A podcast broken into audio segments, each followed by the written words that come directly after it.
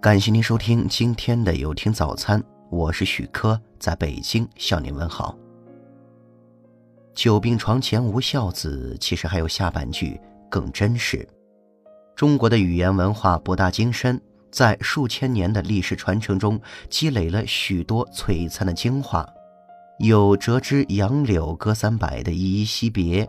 有盛唐气象温养出来的井口秀心，还有天净沙下苏幕遮的婉约宋词。除去这些阳春白雪的诗词文化，民间流传的许多俗语也深具智慧，在劳动人民的口口相传中积累为了为人处事的简言。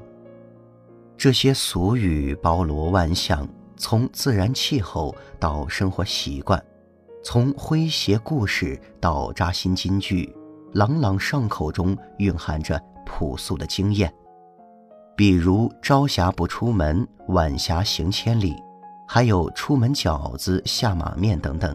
前者是通过生活经验的累积的天气的预测，后者是出门和归家时的饮食传统。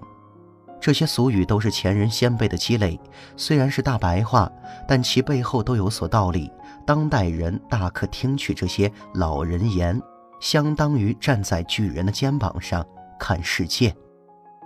有一句俗语说的是“久病床前无孝子”，意思是说，如果家中老人长时间患病，乃至卧床不起，那么他的孩子很难做到孝顺。孝道不是理应遵循的传统美德吗？为什么会有这种说法？其实原因也很简单，不过是人性使然。一个孝顺的人会对他的父母好，会为他们的养老和医疗付出，父母疾病时也能辛苦奔劳。可是如果父母没有大的危险，但也无法自理，那就会成为家中的隐形累赘。这句话说出来令人寒心。但事实就是如此。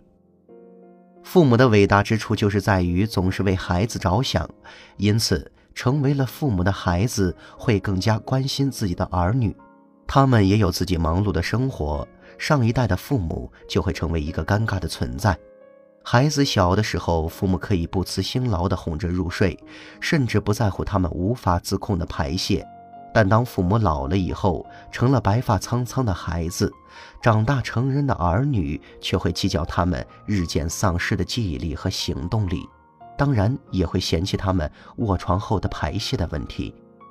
这个问题现实又无可奈何，在血脉传承的过程中，人们的爱单向的向下一代传递下去，就像老树将所有的养分给予了幼苗，自己却。日渐干枯，人们不会在意苍老的枯木，眼中只能看到郁郁葱葱的新木。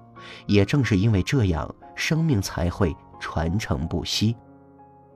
好在现在医疗和养老制度日渐完善，只要有能力就可以请来护理照顾病人，所以“久病床前无孝子”这个魔咒还有机会打破。不过，这句俗语其实还有下半句更加扎心，也同样的经典：“久贫家中无贤妻。”这句话很好理解，因为还有一句话说的是“贫困夫妻百事衰”。虽然有些姑娘嫁人的时候不在乎对方的家境和经济情况。但这种一味追求爱情的婚姻，很容易在婚后激情消退后爆发出各种矛盾。如果是一时的难关，妻子或许可以咬牙相携度过；但如果他完全看不到未来的希望，只会在柴米油盐的琐事中性情大变。生活是最沉重的打击，妻子作为持家之人，巧妇也难为无米之炊。她只能学会牙尖顺利的同小贩讨价还价，尖酸刻薄的挖苦丈夫没有作为，自己心里也积着一腔怨气，觉得当初看走了眼才会嫁过来，更有甚者会直接离开。你可能怪她没有良心，但她只想过好普通人，这本就没有错。归根结底，经济基础决定了上层建筑。虽然这两句俗语十分悲观，但也并非不可避免。只要有足够的能力，又何愁不能给家人带来幸福的生活呢？感谢您收听今天的有听早餐。如果您觉得不错，请分享给您的朋友们。我是许科，我们明天再见。